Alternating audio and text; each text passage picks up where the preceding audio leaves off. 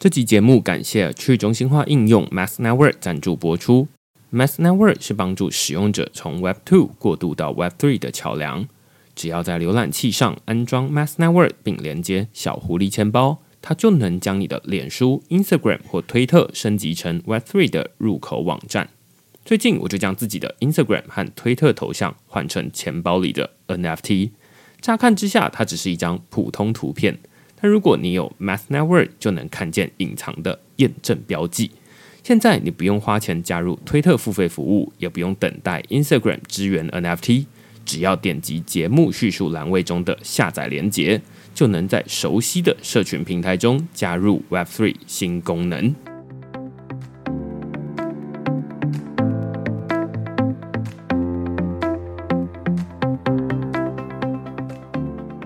Hello，大家好，欢迎大家来到区块势的 Podcast，我是区块势的作者许明恩。那先简单介绍一下区块势哦，区块势一个礼拜会出刊三封的 email 给付费的会员，那其中一封就是你现在听到的区块势 Podcast。那另外两封我们讨论什么呢？最近我们讨论这个 CBDC 现金的数位转型与捞过界的智慧合约应用。呃，什么是 CBDC？简单来说，数位新台币。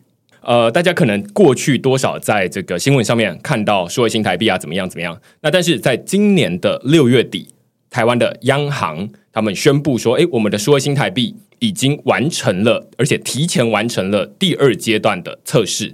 那第二阶段在做什么呢？它其实就是想要让这个数位新台币测试看看是不是能够在这种日常生活中使用。举例来说，你可以在全联、这个星巴克、路易莎。台湾大车队等等的，你会遇到的这些通路上面，是不是可以用数位新台币使用？然后要怎么用？他们就在一场财经公司的年会上面，直接请来刚刚我说的这些公司，例如说路易莎、宝雅、全联、台湾大车队等等的公司，请他们来这边摆摊，然后就让现场的媒体啦、与会者拿着这个数位新台币或者叫 CBDC，实际的呃来付钱，看一看说，诶，能不能用？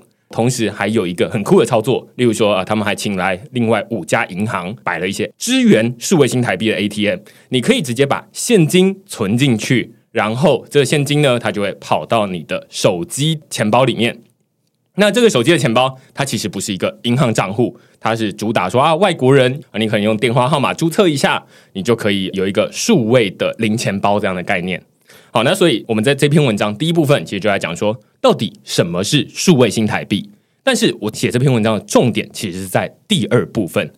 第二部分讲的是什么呢？其实是我在后来看这个央行总裁杨金龙他的简报的时候，发现一个媒体都没有注意到的亮点，就是他在里面讨论说，到底我们用这个数位新台币有什么用途呢？他其中在里面写说，我们未来会支援。智慧合约，好，那我看到这个就觉得哇，资源智慧合约那很厉害。那到底要用哪一个链呢？因为大家知道说智慧合约它有点像是一个城市码，那城市码总是要部署在某一个电脑上面来运作嘛。那像是在以太坊，它其实就是一个世界的电脑。那我们的数位新台币，它要放在哪一个电脑上面呢？它要放在自己开发自己一个区块链吗？还是放在哪里呢？那后续有很多的问题。所以我就基于这一个哇，那这个数位新台币未来可以支援智慧合约，那未来政府要怎么管理这个智慧合约？然后诶，它会不会遇到像最近大家遇到这种美元稳定币 DeFi 或者是等等很多不同的问题？那我们就在这篇文章里面讨论，就是政府说数位新台币支援智慧合约到底是真的还假的啦？不要骗人呢，我们没有读那么多书，没有知道你那么多东西，那是不是真的可以？哦，然后它会衍生出哪些问题？我们在这篇文章里面讨论这件事。那另外一篇文章我们讨论什么呢？另外一篇我们能讨论的是 Lens Protocol 可以带着走的社交图谱。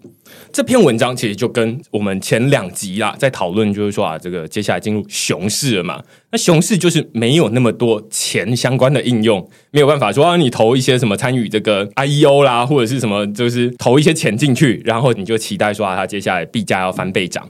而是熊市，它比较适合的是你投时间进去，那你会期待说啊，接下来呃有一段时间你要慢慢累积。那什么是投时间的应用呢？我认为社交媒体或者是社交图谱就是一个蛮需要时间经营的东西。例如说，你不可能去到一个社交网站上面啊，你隔天马上就变成那社交网站的 KOL 嘛，那是需要时间累积的。那我们这篇文章讨论的是 Lens Protocol。Lens Protocol 我在二月的时候，其实大概在半年之前，其实有写过。那我那时候就说，哎，它是一个最值得期待的 Web3 社群媒体。但是最近，呃，因为它这个六月才刚刚上线，那上线之后，我实际的操作会发现说，哇，我那时候说它是社群媒体，真是低估它了。它其实不是社群媒体，它是社交图谱。那我们在这篇文章呢里面就讨论说，到底什么是社交图谱？然后它对大家的日常生活，未来在上面，现在已经有人在 Lens Protocol 上面建立脸书啊，也就是社群媒体啦。那也有人在上面建立 YouTube，但是还没有人在上面建立 Spotify，在上面建立 Medium，在上面建立 Getty Image。那在上面其实有很多不同的用途。那它到底怎么用？它到底跟我们现在使用的这些 Web Two 的网络服务有什么样的不一样？我们在这篇文章讨论这些主题。那如果你对这些主题有兴趣的话呢，欢迎到 Google 上面搜寻“区块市”，趋势的势，你就可以找到所有的内容了。也欢迎大家用付费订阅来支持区块市的营运。好，呃，我们刚前面讲到这个美元稳定币嘛，那今天我们邀请应该是第二次来到我们节目的来宾了，他是 Cybavo 的这个创办人、执行长 Paul。我们先请 Paul 跟大家打声招呼。呃，谢谢明恩的邀请，各位区块市的听众朋友，大家好，我是 Paul。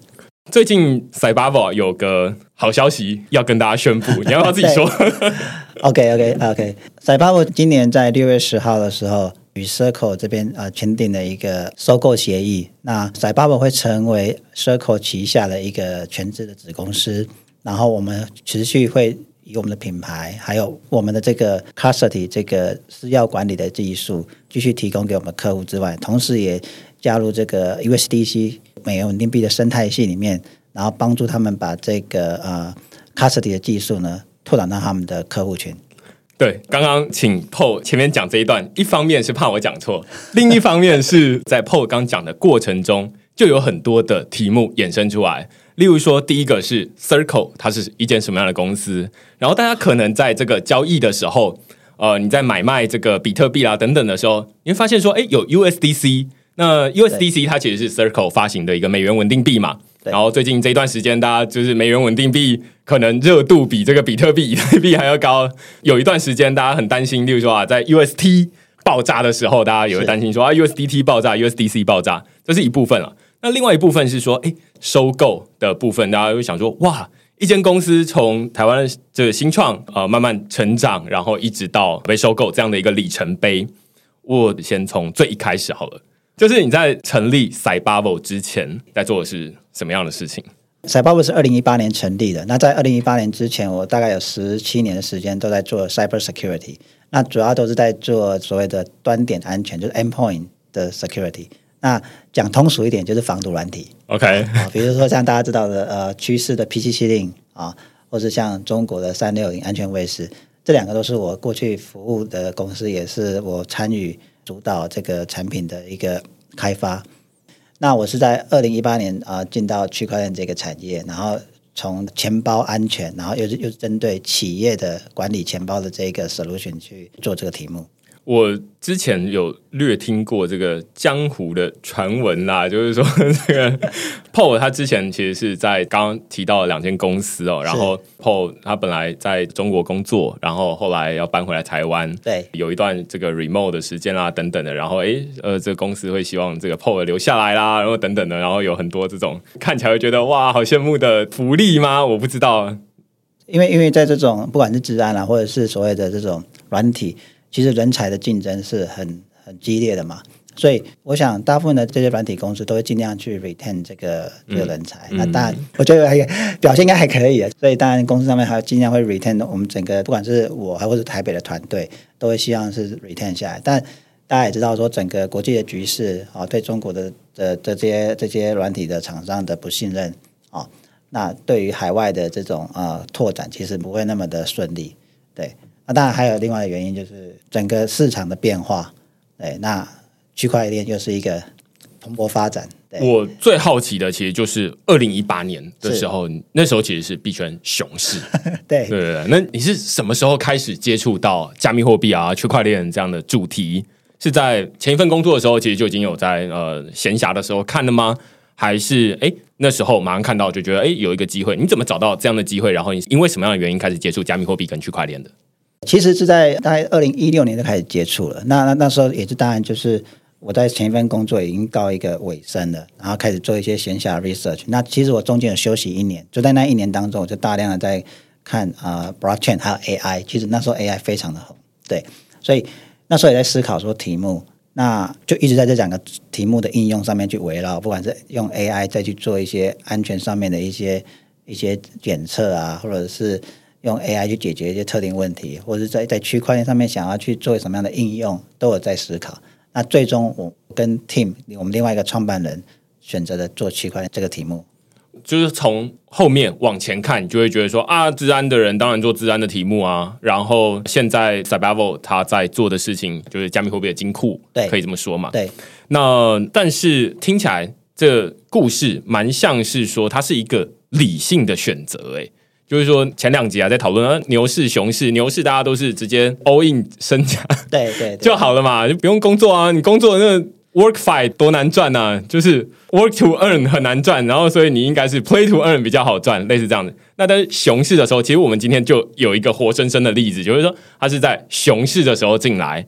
大家之前都会说啊，熊市的时候比较适合开发啦。对对，你会这么觉得吗？然后你是真的是一个这么理性的原因吗？因为那时候其实熊市的时候，大家都在唱衰说这个比特币要死了啦，泡沫啦，两万多块，你看跌到剩下三千块啊。对，我们在创立的。第三个月就是就是大概比特币剩三千多，然后以太币最低跌到九十九，我还印象很深刻。从那时候两百多徘徊很久，然后跌到九十九，然后很但很快就回到一百了。对，可是那时候真的真的要很有很大的一个信念。对，那你说这是不是一个理性的选择？当然，我觉得很大部分是可能因为我们过去都做 cyber security，对这种 favor 就觉得说，哎，不会那么激动啊，啊，因为都都会用用风险的管理的角度去看这个事情。对，那当然还有一个自身的经验啊，就是觉得说还是做安全是比较有信心。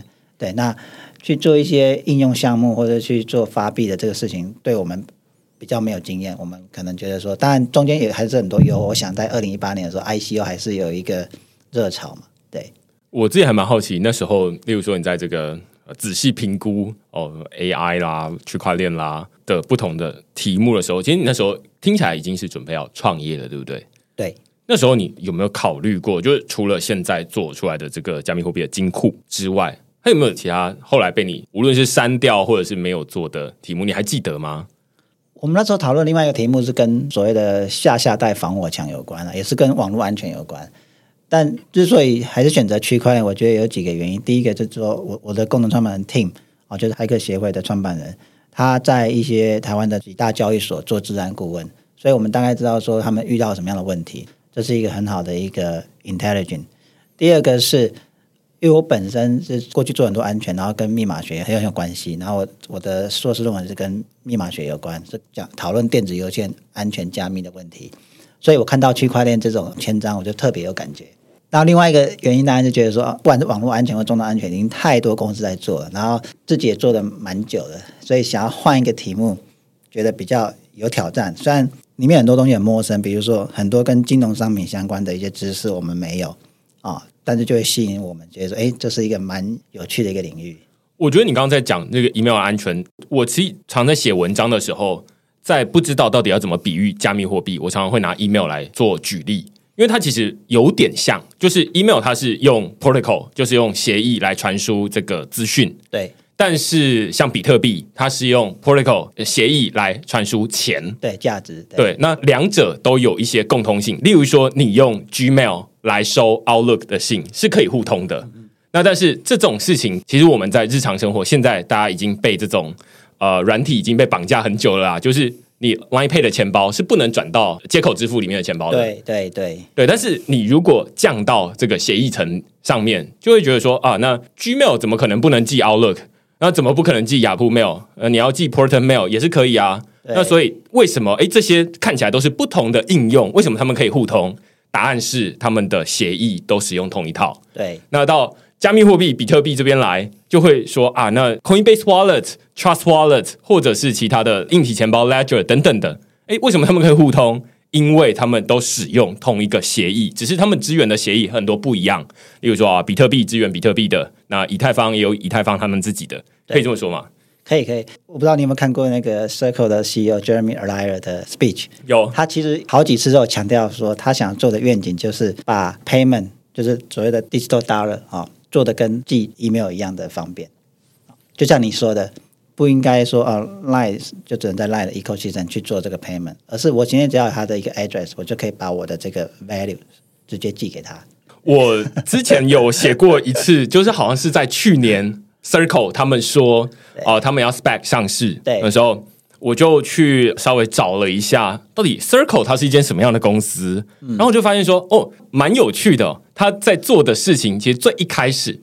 他是在做这种支付，对对对对对。对，然后后来才想说啊，那到底支付能怎么做？其实支付从 A 地转账到 B 地，它有很多种不同的方法。例如说，你把这个现金带着搭飞机上去，说不定有时候也会比那个你跨国转账还要快嘛。对，对，大家都会说这个，你如果从台湾要转到美国去，诶，说不定你搭飞机搭过去，这个时间 可能会比你透过 Swift 转账过去还要快。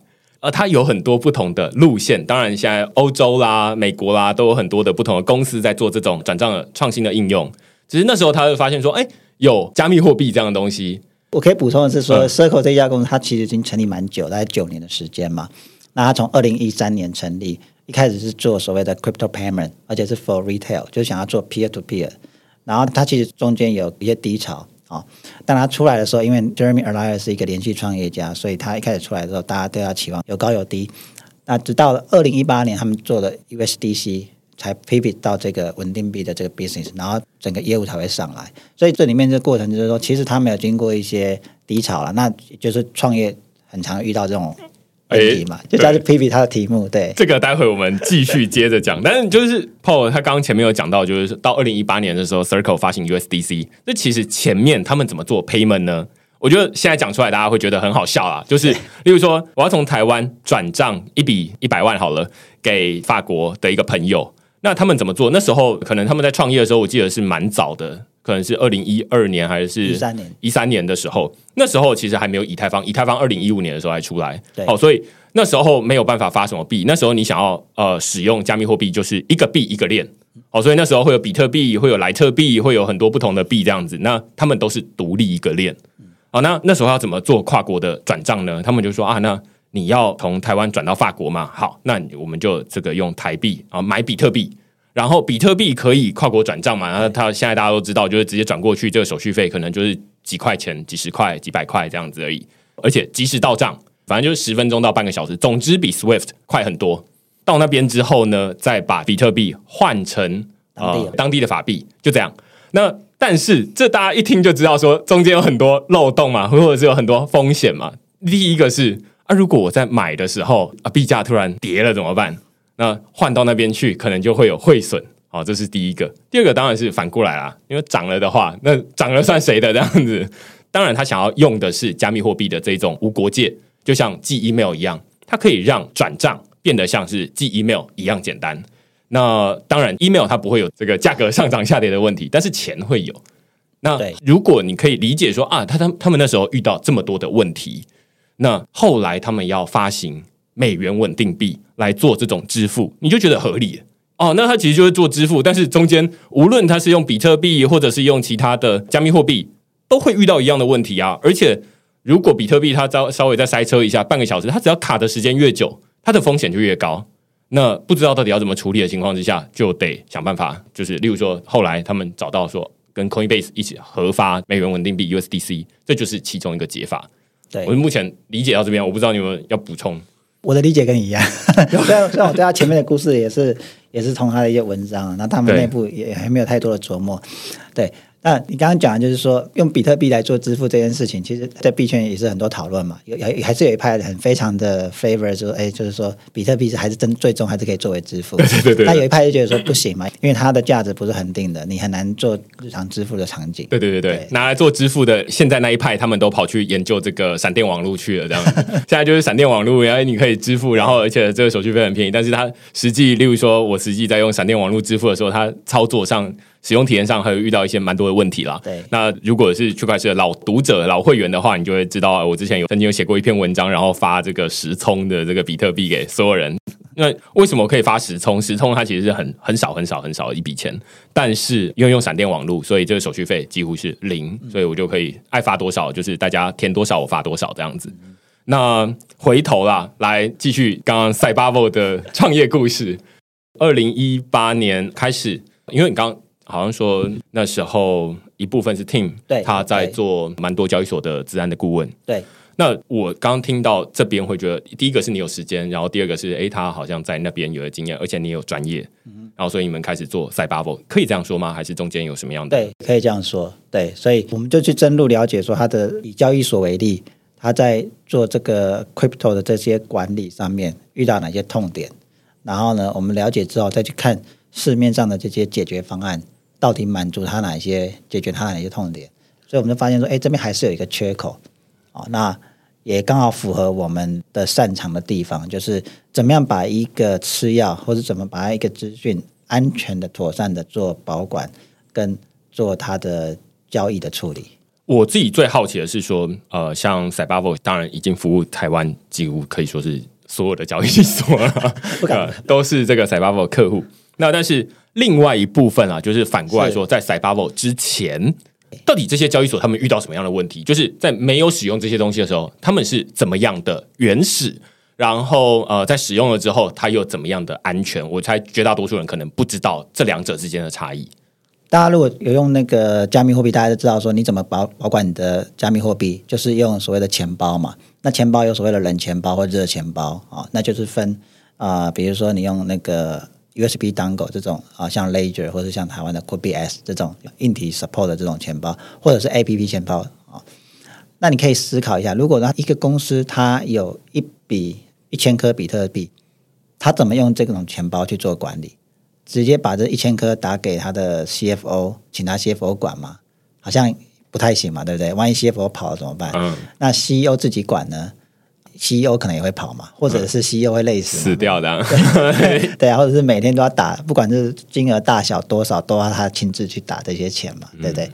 哦、嗯，所以那另外的解决方案就是用所谓的智能合约，或者用所谓的 multi-sig 多签的方式。对，那多签的方式还是有一些问题，比如说。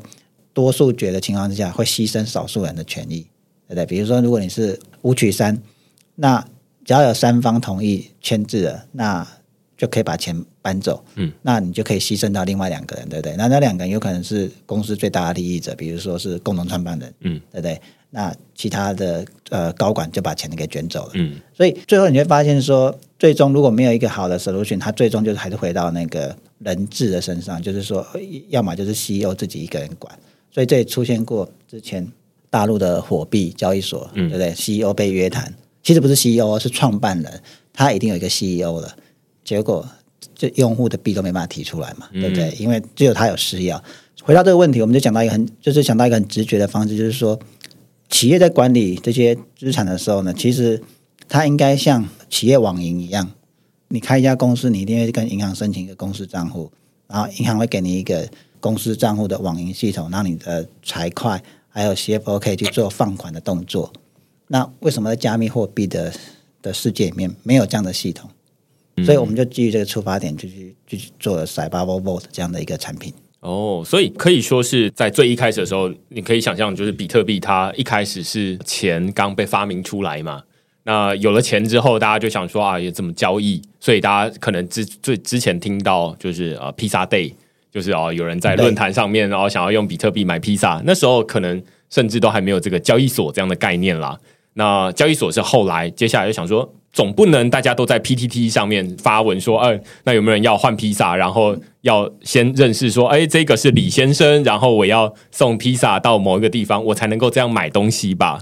就有没有更简单的方法？后来出现这个交易所，然后让大家不需要认识啊李先生、林小姐等等的，我就可以。直接把这个比特币换成钱，然后另外一个人他能够把钱换成比特币，类似这样子。那再接下来就是会衍生出很多不同的需求啦，像是这个刚刚啊加密货币钱包啦，或者是到了企业这边这一端，就会变成说啊，那他们要怎么去管理？虽然他有诶交易所，它是呃提供使用者很方便的买卖的需求，但是他总是要有一笔钱，呃，无论是这买卖的人，他投资者他在里面要放钱进来，那这钱在他还没有领走之前，那都是归交易所管啊。那交易所还要怎么妥善的管理这笔钱？然后以及之前好像有一段时间，这个交易所都会只要币价暴涨暴跌，这个交易所他们就会暂停。可能大家网络上面大家就会讨论说啊，这个交易所它可能是这个热钱包被领空了，然后没有来得及补钱，或者是就破刚刚的讲法，有可能是例如说，哎，这个创办人他可能在飞机上这样子，然后所以他还来不及放款，把这个冷钱包的钱搬出来，把金库的钱搬出来到这个柜台，然后让大家可以领。那于是就会造成一阵恐慌，就想说，哎，这间交易所说这个可以随时领钱，结果不能领，所以它其实蛮像是银行的这种。呃，如果有一些重大事件，大家想要去领钱，忽然领不到，那个恐慌是很大的。对，我刚刚用银行来比喻，只是让大家比较直觉知道说，哦，原来一个企业需要一个像呃呃企业的网银 （corporate banking） 这样的一种服务。但我们跟企业啊、呃，跟银行最大的差别在于说，我们其实本身不是服务商啊、呃，就是我们提供这样的技术解决方案。然后呢，我们的客户去建置类似银行这样的一种金库系统，在他们自己的家里，嗯，啊，在他们自己公司里面。所以你可以想象，它跟传统金融最大的差异在于说，如果你有这个金库，你就等于你有一个银行一样在你家，然后七乘二十四小时，它为你服务。啊，你想要转账，你现在半夜想要转账，你一按，然后呢，你的你像你的所有这个这一个账户的参与者都放行了。这个这个交易就自动执行上链了，嗯，对，你不用等银行开门，懂？对，那你不用担心银行准备金不够，所以你没办法提出来，嗯，因为钱都在你自己的金库里面。所以你等于是可以说卖这个金库或者是数位金库了，对对，然后让这些交易所他们可以自己把人对安排进去，说啊，那你要负责放款，你要负责怎么样？那但是哎，他们总是要这套系统，对，那这套系统谁来开发呢？就是 Cybervo 来开发给他们这样，对，没错。OK，那现在可以说这个是 Cybervo 蛮重要的业务之一，可以这么说吗？除了这个之外，还有没有其他的？对，这个是我们的主营的一个业务哈，那。我们从这一个这一个核心的这个私钥管理的这个需求呢，在网上去延伸出各种针对不同的区块链应用场景去设计的不同的所谓的 toolkit，嗯啊，比方说交易所它有大量的这种收款的需求，对不对？因为它每天很多每天用户都会打币进去或者提币出去，对，所以我们就做了一个所谓的像啊 catch flow management，就是它可以大量产生这些收单的地址。跟取款的地址啊，给他的用户，然后里面做了很多的交易风控的监测，还有怎么去收集这些这些用户打进来的的币的这些钱的一些策略，因为他不会让用户直接把他的币直接打到交易所的大水库。嗯，这里面有几个原因，第一个就是说他要避免脏钱直接到他的大水库去污染他整个的资金池啊，所以他会他会指定每一个。U user 不同的地址，那去做所谓的呃 AML 啊 KYT，那另外呢就是说，它也比较好管理每个用户资金的的进出的状况，对。然后，但是它衍生的问题就是说，它会付出额外代价，要把这些币从另外一个地址导到另外一个地址，它要线上的手续费嘛，就链上的手续费。对，那怎么去 optimize 这些手续费？我们系统也也在处理这些事情。啊，那针对像 NFT 也是一样，就是说 NFT 它有所谓的像 Legitime 对不对的需求，或者是啊、support 不同的链，然后还要 support 所谓的 IPFS，把你的这些 metadata 上到这些 IPFS 或者是 RF 这样的一些 storage，那我们就提供这样一系列的这些 toolkit，然后很方便的去做它的这个业务逻辑层，然后把这些底层跟链的沟通还有交易怎么去做。还有私钥怎么管理，全部我们来帮他 take care。你刚刚在讲这个的时候，我脑中有一个蛮有趣的画面，我不太确定对不对，但是它其实蛮像是银行，就是银行的这个流程啦，不是说啊，真的是这个 Cybervo 来当银行，而是说，呃，例如说我是一个大客户好了，我要到这个临柜来存钱，那存钱，他钱肯定是一个柜员，他就把这个钱先收下来。他不会说，哎，你直接走到，哎，欢迎你到金库来，然后把钱放进去哦，这样子。那到数位世界里面来，他就不会是直接给你一个我们金库的地址，对，而是你会先到一个这个柜员那边，然后就是要把钱放进去。那柜员他后面可能还有一个经理，对，所以他还要再先转过去，然后转过去之后，那这个经理他可能在收集一些钱之后，他可能再放到金库里面去，所以他会有好几层。那这个逻辑，如果在没有像 Cybervault 这样的一个系统，它可能就会变成最原始。你可以想象，这如果今天突然想到，哎，我今天想要开一间加密货币交易所，那你有可能最一开始创业的初期，你可能就是 哎，直接把我的这个钱包地址当成是欢迎大家转账进来，然后提领出去，其实都从我这个钱包地址。啊、但是当你有规模之后，你就自然会说啊，那我要第一层、第二层、第三层，然后这不同层它可能会有不同的管理，然后水位的这个要调调控啊等等的，它就有很多不同的状况发生。对，对你刚刚在讲这个流程的时候，一第一个我就想到说，哇，那这很像是银行就是现场这样进去，然后这整个流程的设计。第二个我想到的是，哎，这就听起来好像可以一部分回答古早时候呃加拿大的 Quadriga CX 这间交易所，那时候他们就说啊，这个交易所里面它实际上没有那么多的钱，但是哎，使用者理论上大家应该都可以直接把钱转账进去，大家好像都知道这个 Quadriga CX 这间交易所它实际上。的钱包地址是多少？你说啊，它到底有多少钱？我们只要去看那一个地址就知道。但是你刚刚讲了，就知道说啊，那其实你直接去看那个地址，你可能只有看到一个柜台的钱而已。那你还要去里面捞，想办法看说啊，他到底又把这些钱可能又跑到哪里去？对，那你要从这个链上的记录去追，追对，那你才最后才能够追到那个大水库。但是可以说，这个最终一定是追得到的嘛？对，最终一定都追得到，但是他可能有一些策略，比如说他可能不止一个水库，嗯，对，然后又有一些调度取款，所以大部分的状况都可以追踪得到。但是对一般的 user 来讲，他其实不会去真正去追踪到后面那些大水库，嗯，对，嗯。所以理论上来就我这一题有点像是帮那种很好奇这间交易所到底有多少资产在手上的人问的。假如啊，他现在就是很闲。然后他就是很好奇，说：“哎，这间交易所到底实际上有多少钱在他的金库里面？其实他可以从，比如说我存进去一笔钱，然后我就知道说，啊，他给我的地址是多少嘛？对，那这就是他的柜台，然后我就可以往后追追追追追。可以啊，可以。OK，所以这其实是追得到的。所以欢迎大家有兴趣的时候去链上找一下，哎，看这个交易所它的金库里面有多少钱。对啊，或者像有一些服务，像那个呃，Whale Scan，对不对？巨金的这个通知，对，他就会说，哎，从哪一个。交易所的 Treasury Pool 哦，钱要跑出来了。对对对对对，就可以知道。哦，对对对，这其实是有很多的那种交易员他们会去看的东西嘛。比如说啊，那通常啦，大家会说，只要钱跑进交易所，哎，那有可能是要 dump，可能要卖。那反过来说，哎，如果一大笔钱从交易所里面移出来。这就不好说了，有可能有两种情况，一种是他可能放在自己的金库里面锁着，另外一种是他要 OTC 卖掉这样子，对，不好说。但是有的交易员他们就会去看说啊，那这样有一笔钱进去，那他要先做准备，类似这样子。对，刚刚前面讨论到呃，Cybervault 他在做金库，然后接下来可能还有一些设计逻辑啦。那通常这种流程最怕的可能是极端情况。就是，例如说啊，那我拿一大笔钱，然后会造成这个逻辑或者是这个流程会出问题。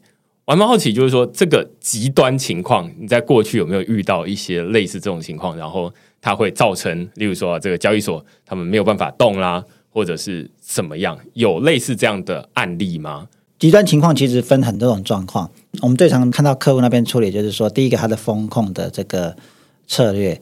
就是说，有时候如果你他 hit 到他的风控的，比如说他的 threshold，比如说今天的出金量就是只能啊十颗 BTC，那后面的 user 就被卡住，就提不出来。嗯，但不是代表他没有。没有没有那些钱，没有没有那些钱，他只是为了风控的考量。嗯，那这时候就看他的系统的设计，就是说有些是要手动有工程师进去去调整，然后呢才能再继续走下去。有些可能像如果用我们系统就比较方便，就是后面有一个通知，然后他去去调整这这个 threshold 的值，就就可以马上放行。那另外还有像怎么去处理所谓的 double spend，就是说有时候你提币，如果你的一些流流程没有做好，那会不会让用户，比如他他他他。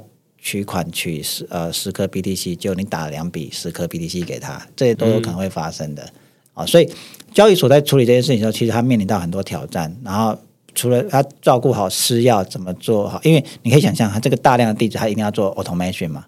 那你 automation 就表示说，你的私钥一定是工程师可以控制哦。那万一工程师的环境，他的电脑环境或他被钓鱼了，那是不是？是不是？就像前阵最有名就是那个 Infinity 对不对？因为工程师被钓鱼，那整个后面的那个他的信任节点的那个 key 就被偷了。对对，大家从这个过程中啊，我主要是想要让大家知道说，哎，金库它是怎么运作，然后在有之前跟有了之后会有什么样的差别。这可能是大家在没有进到这个交易所工作上班，甚至你进去你也未必会呃参与到这个部分啦。但是哎，你会发现说啊，那接下来它有点像是呃从最一开始的，如果说这个一开始交易所它是一个这个小店铺的话，那它怎么？变成诶，越来越有制度，然后变成说啊有这个呃管理的方法这样子。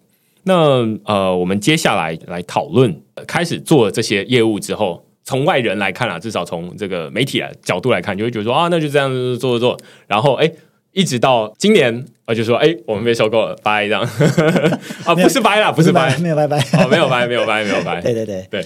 它是中间什么样的过程？因为我们刚刚前面有讨论一些 Circle，它是一间什么样的公司？但是呃，我自己虽然呃稍微认识 Circle，它是一间发行这个美元稳定币的公司，然后它呃想要做支付，但是我还是没有办法把 Circle 收购 Cybervo 这件事情连起来。这到底是怎么一回事啊？要怎么连起来？呃，第一个 Circle 是在今年初的时候啊，主动找上我们的。那时候，那时候我们刚好在做 A 轮的募资，所以可能市场上会有一些消息吧。然后 Circle 的一个董事找上我们，我这边就跟 Jeremy 莱尔搭上线，然后我们就开始做这个视讯上面会议的一一一些了解双方的业务。那一开始其实我们还是比较倾向于说他们来投资我们啊，但是他们就非常的有想法跟有策略性的告诉我们说，他们未来的 roadmap 跟我们在做的事情跟他们的未来的 vision 是非常的吻合，那我们觉得，哎，好像加入 Circle 也是一个选项啊，所以才有今天这样的一个结果。我最好奇的其实是说，可能日常生活中你有在买卖加密货币，你要么用 USDT，要么用 USDC，绝大多数人大概就这两种。但是大家可能不会特别想说，发行 USDC 有什么样的生意存在？就是他发行 USDC，他要怎么赚钱？这第一个啊。是。那第二个是说，诶，刚刚有提到未来 USDC 它还有什么样的用途？这可能是大家比较不会想到。他就觉得说啊，那不就是哦我要卖的时候 卖成 USDC，然后哦，我方便这个从美国再转账回来而已吗？大家可能大家知道说，Cybervo 现在的就是产品的状况，它是。针对这些 To B 的用户嘛，business 就是 crypto business 的用户去提供这个私钥管理的解决方案。那 Circle 呢，看起来是发稳定币，那其实它是稳定币发行商之外，它的面向的客户群呢，其实是啊、To B 跟我们一样，然后 To institutional 啊，它不直接面对啊、呃、所谓的 consumer 就是消费端的用户。那他在做什么事情呢？他就跟这些交易所或者是一些 institution。去提供所谓的 USDC 的这个稳定币，然后呢，这些交易所再把这些 USDC 呢卖给他的呃 retail user 啊、哦，你可以讲他就是大盘商，然后啊不应该说他是发行商，然后他他只针对他的大盘商去去供货这样子的一个方式。那他的 business model 其实很简单，就是他的客户把比如说一百万美金存到 Circle 指定的这个信托账户啊，那这个银行收到这一百万美金之后呢，Circle 后面的系统。会自动的去 mint 一百万颗的 USDC 给这个客户，那这个客户就可以从把这个 USDC 呢取走，拿去交易所作为它的流动性供供应，或者是提供给它的 retail 的 user 啊，就这样子而已。他就是每天在做的事情是这样。那如果今天这个 institution 的用户呢，他回来把 USDC 还给 Circle，然后说我要拿回美金，反方向一样。Circle 会把这些 USDC burn 掉，然后呢，把它对应的 burn 的这个，比如说十万美金的啊，十万那个 USDC，那就返还十呃十万美金给他，永远是一比一，嗯，哦，不会不会有汇率的波动，嗯。对，我们之前虽然邀请过这个币安 BUSD 的发行方，然后的负责人来聊聊，就是说发行 BUSD 好赚吗？要怎么赚这样子？然后那时候哎，就讨论到就是说，其中例如说你把这些钱拿去银行存款啦，对，或者是像 USDC 他们最近也有公布说，哎，我们的这个背后的储备啊，可能是有一些商业票券啦，会有一些国债啦等等的。那这些东西，例如说啊，你买十年期的国债，美国国债可能是三 percent 左右的利率。所以你就可以想象说啊，那它例如说 USDC，我有点不知道现在它的流通市值了解多少。好，它现在的外面的流通市值是将近五百五十亿美金，嗯，它会波动，嗯，对。那最近都在五百五十亿、五百六十亿这个这个上下波动。那稳定币的 business 其实它很很简单，就是因为是客户给他啊、呃、美元嘛，是法定货币，他把这些法定货币呢放在银行，或者是去买短期国债，或者是买所谓的像啊公司债。但是 Circle 没有，Circle 其实它的它整个储备就很简单，就只有两种，一个是现金，一个是三个月的美元国债。就这样没有了。那它的配比是二十八十，二十 percent 的现金，八十 percent 的三个月短期国债。哦，那为什么这样的配比呢？是因为它要避免就是系统性风险。大家可以知道，就是说啊，稳定币最大的要求就是它能不能在最短时间内有最大的输出。比方说，它有五百五十亿美金的储备，最理想状况下，它能不能在一天内就把五百五十亿全部赎回？给他的客户，对不对？那要做到这样的流动性，不是只有一家银行可以做到了。你你把五百五十亿存在一家银行，那家银行压力也会很大，因为银行不会只把你的钱放在他的金库，他会把你的钱拿去借给他的客户，他不一定明天可以把五百五十亿调度出来。所以 Circle 做的事情就是，他把八十 percent 的现金转三个月的的短期美元国债，那三个月短期国债在美国的金金融机构流通是非常好的。所以你基本上不用担心，它等同于现金，它是可以跨银行可以流通的。那现金二十 percent 的部分的话，Circle 它现在最近的公布是，它找了八家银行去管理它这些二十 percent 的现金。嗯、那为什么要分散呢？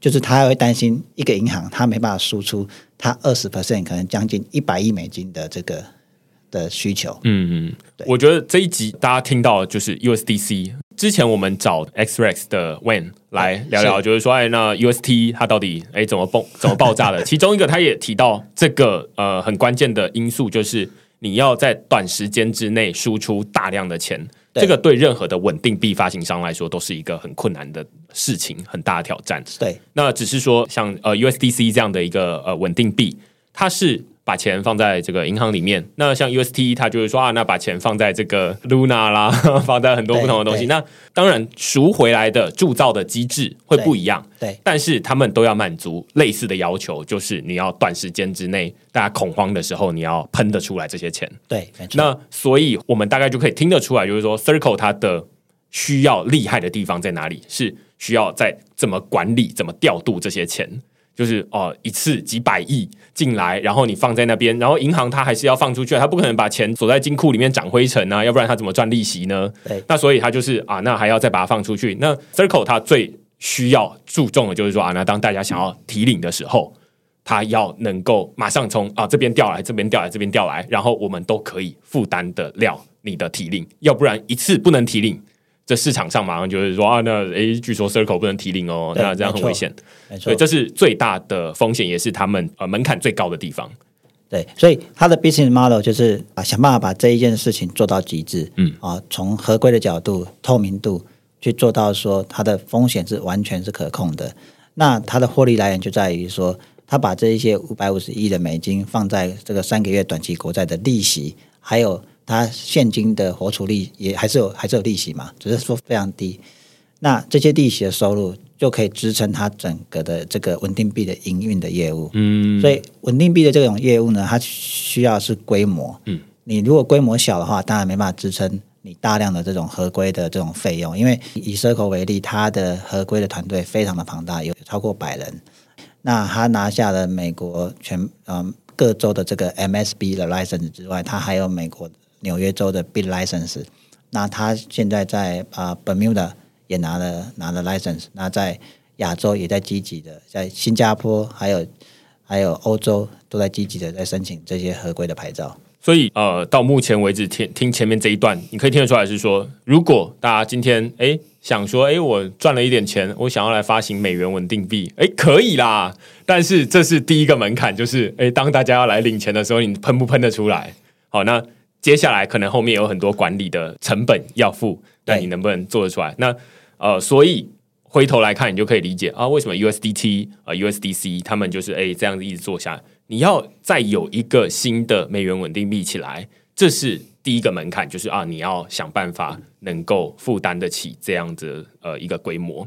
那反过来说，大家就会想说啊，那 USDC 它有什么样厉害的地方吗？之前 Express 的这个 Wayne 他也有用一个比喻啦，像说对美国政府来说，诶，USDC 它比较像是有点像我们现在的这个悠游卡储值金这样子，就是说啊，你把呃新台币储值进去悠游卡里面，能够做什么呢？它会有很多不同的用途嘛，例如说你去便利商店买买东西，你去搭公车、搭捷运的时候会很方便。对，那但是它就是另外一种形式的美元。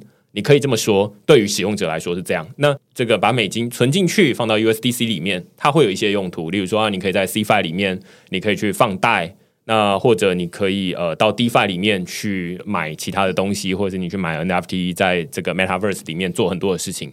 所以它其实是不同用途，它可以是不同形式，但是诶，他们主打都是一比一跟美元恒定啦。对，那当然，如果有不恒定的状况，因为刚刚听得出来，就是说啊，在这整个运作的机制里面，Circle 它其实就是负责最头的部分，就是发行跟赎回，呃、对赎回，对，就这两个。对，但是后面二级市场上面，就是说啊，那这些钱它要怎么流到这个交易所？然后交易所哎，大家。呃，之前恐慌的时候，例如说 USDT 恐慌的时候跌到零点九五啊，对，那零点九五，这其实对我们来说，对一般的人来说，就觉得哇，好危险，就是呃，买一百块，你马上现亏五块啊。但是反过来说，对于刚刚你说，诶，Circle 的那些企业或者机构来说，就是他直接印这个美元给他的人来说，诶，他们就看到的是套利机会，他就说哇，这便宜的 USDC 啊，然后赶紧的买。然后买一百万美金，我记得我那时候有在 USDT 跌到零点九五的时候，我有去 Tether 上面开户，然后就发现说，哎，可以耶，个人可以开户。对啊，不能的是它的最低入金门槛是一百万美金这样子。哇，那 这个其实就是跟 Circle 很不一样的地方，Circle 它是不接受个人去开户的。那你刚刚提到的就是说，USDC 可能在市场上也也有一些波动，尤其如果你在交易所看，那是因为在这个服务方。它会有，它会有流动性啊，那有有流动性就会有所谓利差的问题嘛，对。但是在本质，它如果交易所把这些 USDC 要找 Circle 去赎回，它一样还是一比一。但是可能对终端的用户，他看到可能不不一定是一比一，对对。那这个就是因为有服务商存在的、嗯、的一个关系，对对。但这也是 Circle 他想要啊他想要朝这个目标的原因，是因为第一个，他想要做一个开放性的一个稳定币的平台。虽然它是中心化的一个一个一个一个商业公司嘛，有很强的合规，但是为你举例子啊，用优游卡来举例是蛮好的。但是它跟优游卡还有一个很大的差异是，优游卡店家要接优游卡，你要得到优游卡公司的许可，对不对？嗯。那就跟他申请嘛，嗯，你才可以用优游卡去做支付。那可能还要付里面的一些手续费。但是你如果拿 USDT 做支付，你不用付给 Circle 手续费。这是它很大不一样。然后呢，第二个是你用 USDC 去做支付，你不用得到 Circle 的许可啊，这也是他要做的所谓的 Open Platform，就是说每个人去准入这个 USDC 的这个稳定币的生态系，你不用得到 Circle 的许可。那但是你你如果是 Business 的商家，你要跟 Circle 做这个 Open 这个 Circle account，当然要做 KYB，因为这是一种合规的要求。哦，那用这样的一个角度呢，你就可以去思考说。它原来跟 Line Pay 跟所谓的像 WeChat 里面的 Payment，他们也都是一比一嘛，对不对？可是他们都是在自己的生态里面。那 USDC 因为它是 based on 在 Blockchain 啊，一呃 ERC 二零或 TRC 二零，它现在跨八个链，所以它可以很快的，就是让这些 Developer 或是这些 Crypto 的这些 Service Provider 去思考，哎，用稳定币做更多应用出来。我觉得刚刚呃，Paul 在讲这一段的时候，我自己在内心画图啦，是。就是本来很多人在讲说啊，USDC、USDT，大家就会说啊，中心化的美元稳定币这样子。嗯，以前大家的光谱大概都只有中心化跟去中心化，嗯，但是刚刚还拉出一个纵轴的轴线啦，就是说还有开放跟封闭，哦，所以你可以把这个变成是一个坐标图，哦，那它就会变成一个四个象限啦，就会有。开放、封闭、中心化、去中心化，那于是你可以找到说啊，那中心化跟封闭的平台，可能就比较像是刚刚说的悠游卡，对，或者是 Line Pay。你在使用的时候，它不仅这个发行是中心化的，对，你在使用的时候，你还要跟他申请，对，然后你可能还要付他一点手续费，例如说啊，你用悠游卡支付，他们要被扣几趴这样子，对对对，这是一个中心化封闭的平台，对，但是同时还有中心化开放的平台，那就比较像是 USDC、USDT 这样子，对，他们虽然是中心化发行的，但是你可以不需要准入，就是你爱收 USDC 吗？那转给你，这个 Circle 不会跳出来说，哎，三趴拿过来这样子，不会发生这种事。对，所以我觉得从 Web Three 跟 Web Two 的比较是很明显的哈。但是现在还有一个争议，就是说在 Web Three 世界里面，又有人说完全去中心化的，不管是啊 DeFi 嘛，或者是说完全去中心化的稳定币，还是说中心化的稳定币不是稳定币，对不对？那我我个人是觉得说，只要是只要是在 Crypto 的应用里面，其基本上它一定是它一定是开放的，开放准入的，对不对？就是大家都可以去去用，但是它的治理。是不是去中心化这件事情，其实是有很多的空间可以讨论的。那比较有趣的是，我就觉得就是说，很多人会觉得说，中心化的治理是一个商业公司，在 crypto community 里面就会觉得说，哎，好像不是很好。但出事的时候呢，就会觉得说，哎，好像有中心化的要找谁负责就比较方便。哦，那你如果用宏观的角度来看，DeFi，如果说这个 DeFi 上上次那个 Chain Analysis 做一个调查，这些 DeFi 的 protocol。背后的这些 LP 所持有 staking 的比例，其实最后还是集中在少数人身上。也就是说，这些少数人他决定了他这个 DeFi protocol 的走向。那你宏观的角度来看，这些少数的关键人是不是中心化？我个人觉得也是一个中心啊。为什么？因为只要是一群人，然后他不管用怎么样的方式去控制一个协议或是一个产品，它就是一个组织嘛。只是说这个组织是他所称为的道，或者是一个商业。实体的公司，你用法律来约束它的形式，或者是用智能合约道的方式来去约束彼此之间的一个一个一个行为。你刚刚讲到这一段，我第一个是想到之前我们邀请这台大法律系的老师杨月平老师来跟我们讨论，就是说 DeFi 到底是不是合法啦，然后它到底有什么样的监管的问题？我觉得印象蛮深刻一点是说，他说 DeFi 虽然说啊它是去中心化，但是他们实际上在看说啊 DeFi 背后。它其实还是有一个开发团队，还是有很多治理的人。对，然后诶，光是这些治理的人，他们可能就占了这个八成九成。他就说，不管你的架构是不是去中心化，但是他就是要抓真的人。对，所以他就是去找这些真的人。对，就 UBO 嘛，就这些实际控制人。对对对对对对。当然，我们可以想象，就是说，在最一开始，比特币它刚问世的时候。你说那时候比特币是不是中心化？其实也就是啊，就是这个中本聪这群人嘛，就是你把中本聪的这个朋友一起抓起来，诶，那好像就结束了这样子。当然，它会随着时间慢慢的变得去中心化一点。现在大家就会说啊，比特币它是一个相对在这个币圈里面是最去中心化的一个区块链的网路。那所以它的目标是往越去中心化的方向走。那通常啦，经验来看，就是它成立的时间越短的区块链或者是币，它是越中心化的。因为它就是没有那么多时间，第一个是让大家了解，对，第二个是没有那么多时间去把这个币发的够分散。所以之前在这个区块市，如果你有看过一些文章的话，你就会发现说，有一段时间大家在研究怎么空投才会公平，才会避免哦被很多的这个巨鲸鱼巨鲸拿走绝大多数的币。对，那大家就会想说啊，那可以用这个平方投票法啦，然后或者是呃用什么样分配的机制，让每一个人都可以拿到。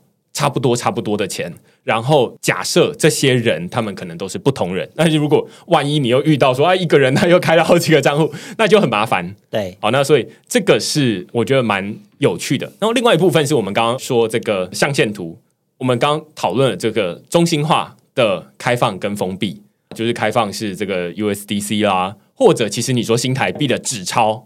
它也是一个中心化发行，然后你可以自己去这个流通，你不需要跟谁申请。对的，这一个币啦，对中心化的开放，中心化封闭，就刚刚说的这个悠游卡啦，然后接口支付啦等等的。反过来说，去中心化的开放，它其实就比较像是刚刚说的这种比特币，它是去中心化发行的，然后它也你要收比特币，你也无所谓，就是比特币的中本聪，它不会跳出来说三 percent 这样的。对，应该说去中心化的治理。那去中心化治理什么意思？就是说，你想要参与的人是可以不用经过准入的，就像矿工一样嘛。你只要愿意参与这个网络，你就可以加入。对。那就刚明安你提到的，就是说很多的 DeFi 项目，它可能在早期它没办法找到那么多的参与者进来，所以它还是在一些少数人的身上去去去主导这个 project。就像以以太坊，对不对？现在有以太坊协会，但是像 V 神的声量还是足以影响。这里面会有很多的主客观的因素去影响这个整个的这个项目的走向。嗯，对。那你说它是不是完全去中心化？到就很很难去很难去做一个 justify。但但是我我我个人觉得说，要看你做的产品的属性。那稳定币这个东西，我觉得像前阵子算法稳定币闹闹的，就造成市场上很大的风险。那我我我个人觉得说，算法稳定币它如果涉及到跟法币。的关联啊，不管是哪个国家的法定货币，你免不了一定要跟那个国家的监管去被它钳制，因为这个法定货币的价值是由这个这个主权国家的信用来去背书的啊，所以如果今天有一个算法稳定币，它还是锚定美元的话，我就觉得很困难。嗯嗯，对，除非他今天能在 crypto 世界创造另外一种单位是固定恒定的，然后大家认可的。那就有机会。我觉得刚刚这一段哦，就是就中间插出去啊，就是讨论插出去讨论 USDC，然后它它有哪些特色这样子。对对。但是其实回头来看，我刚刚在理解，就是说啊，那你在讲 Circle，它其实需要的是大量短时间能够喷得出去。其实其实我想讲的目标是说，其实 Circle 它是它是这样认定，就是说它的稳定币的基础是在于说，它是想要帮美元。做所谓的 digital dollar 数位版的美元，嗯、所以他有这样的一个思维之后，他第一件事情从 day one 他就想要合规，嗯，就去开始找监管机关说，哎、欸，我想把你的美金变成数位版的 USDC，你觉得我该怎么被监管？嗯，他是用这样的角度在一直在做的，哦，就是说他不是像可能有一些稳定币的发行商是是是反过来的角度，是说，哎、欸，我就是想要做一个稳定币，但是因为大家认为美元是大家可认可的单位，那我就是锚定美元。所以我的意思说，这样的思路就是造成你的这个整个的设计的结构就会不一样。嗯，对，我听起来这是完全相反的啦。就是说，呃，一个是说啊，那我要把你这个东西搬到链上去，把美元搬到链上去。对，那我可以怎么做？对。另外一种是说啊，反正我要做，然后哎，大家都知道美元嘛，那所以哎，那我们就是来做这件事情。那监管等等，他就会觉得啊，你不要这边绑手绑脚啦，等等。所以这是两种完全不同的思维啦。对。我觉得我们前面在讨论，就是说，呃，Circle 跟这个 Cybabble 之间什么样的关系嘛？所以我刚刚自己的连结啊，比较像是说，诶，Circle 的角色对 Cybabble 的角度来说，它比较像是一间更大的交易所，可以这么说吗？它同样有那种要大喷出去的需求。哦，没有，应该是说 Circle 它还是把自己定位成它是一个平台，因为他认为稳定币是一个基础建设。嗯，哦，那。有的有的 USDC 这样的一个媒介之后，那第二个他想到问题说，这一些他的客户，这些 institution 或者他的一些客客户，第二个面临到问题是什么？诶，他拿到大量的美的 USDC，他只能拿到交易所里面去做交易啊，或者是放在自己的自家金库。那放在自家金库就会就会衍生到说，诶，那 custody solution 怎么办？还是说算了，我我没有金库，我就放在 Circle 那边。哦，对，那 Circle 就会觉得说，那不对啊，我就是跟你换完，你要把钱赶快拿走啊，嗯、这边放我这里啊，哦，那诶，他就想到，诶，custody 是一个，也是一个很重要 infrastructure。那往远一点的地方看，稳定币其实它的应用场景可以很广。现在在 crypto 世界，稳定币只是作为一个桥梁，对不对？就是 trading 的桥梁，就是啊、呃、parking 嘛，对不对？哎，今天高点我卖掉，换回稳定币，明天低了我再进去进场去买。然后不用换法币，所以它的这个摩擦力比较小。嗯，但稳定币其实它最适合场景是什么？大量应用的支付。但是因为现在的基础建设，就是所谓的区块链本身底层的基础建设，还没办法普及到说，我今天搭 Uber 我可以用稳定币直接付。嗯，然后司机今天下班就可以收到他的今天的收入的款项，就跟现金一样。嗯，而不用等到这个平台商月结我的收入再给我，那我生活上会有很有压力，对不对？哦，他还没到那个世界，可是他知道说，如果要到那那个时代的时候，那每一个商家他会遇到几个问题。第一个就是 custody，对不对？对。第二个是 payment，嗯，对。那稳定币他们已经做了嘛？嗯，对，哦，所以大家也知道说，这个就是一个整个 infrastructure 的一个愿景。我觉得这样就蛮清楚的，因为举例来说，Uber 他要收这个钱，那他总是刚刚就说，你不要把这个钱一直放在我们 Circle 这边啊，你应该是要拿回去放在你的金库里面啊。那 Uber 就会问说：“那金库哪里找这样子？对，或者是我们的流程到底要怎么做？对那 Circle 接下来他就可以说啊，来来来，这里有专业介绍给你这样子，几乎可以这么说啦，不一定是这样子，但是你可以想象说啊，那未来有很多的美元稳定币，他们会有很多的这种流通的需求。大家现在已经可以确定的是说啊，那我现在要用美元稳定币，无论是透过哪一个链，有人是透过以太坊，有人透过 Tron，有人透过 Solana 等等的。”转过去基本上都是几分钟，甚至几秒钟里面就会及时到账了。对，那它还可以搭配刚刚说的这个智慧合约。那这智慧合约它就会变成说啊，那你你当然可以做的逻辑很复杂。那这些都是以前我们在用，无论是纸钞，它没有办法做，因为人他可能散落在不同的地方，所以它会有地理的限制。那如果是用中心化的银行服务，那就会变成银行看要不要支援你啊，就回到我们刚刚说的封闭的平台。他如果要支援你，他还可能跟你说：“哎，收钱，抽多少钱这样子。”那但是回过头来，USDC 它是一个开放的、中心化的美元稳定币。那所以你要做哪些事情，你都可以开放你自己做，那你就可以自己收钱。所以这是另外一个灵活性比较高。我会说它兼具现金的方便性，你可以自己拆账，但是它又不像现金说啊要受到地理的限制。它可程式化，然后打破地理限制，可以直接用网络传输。但是它又不像是银行的那些钱，要银行同意你才能够怎么做怎么做这样子。所以它是兼具了这两个优势，他才说啊，那这个美元稳定币未来的发展会越来越好。然后接下来大家需要什么需求？哎，需要一个金库，需要一个流程。对那我们在前面已经讨论很多了。对，那金库流程只是它的 foundation 了。那之后你要透过 USDC 的 scale up，那你的那些相应的这些 toolkit 有没有到位，就变得很重要。嗯，我觉得今天算是蛮清楚的啊，就是本来哎，Circle 为什么收购 Cybavo 这样子？哎，他们怎么连上线？然后跟 Cybavo 本来在做什么东西？然后哎，到底 USDC 未来有什么样的用途？对，这些有点像是过去、现在、未来啦。那感谢今天 Paul 给我们解答这些问题，我相信就不只有我，那大家可能在前一两个月看到 Cybavo 被收购的这样的新闻的时候，可能想说，哎，不知道是什么意思，感觉很厉害，但不知道，不明觉厉这样子。谢谢明恩的邀请。我想这个市场就是现在看大家看到还是在一些啊、crypto，但是从去年开始 NFT GameFi 的应用开始慢慢的的落地嘛。还有这样 More to Earn 这种的，那我想稳定币的这种应用场景也会慢慢的爆发出来。对啊，所以我们就今天非常感谢 Paul 来跟我们讨论这个 USDC 跟 Cybavo 这样的一个主题啦。有没有要征才？呃，各位那个区块市的听众，还有对于加密货币产业或者是所谓的 Blockchain 产业有兴趣的朋友们啊啊，可以上 Cybavo 的官网去看一下我们的职缺。我们现在有。将近三十个职缺吧，然后大概预计要还再多还有五十到六十个人。OK，从工程师，然后到康合规，然后到产品，到这个 customer support 啊，这些各个职缺都有。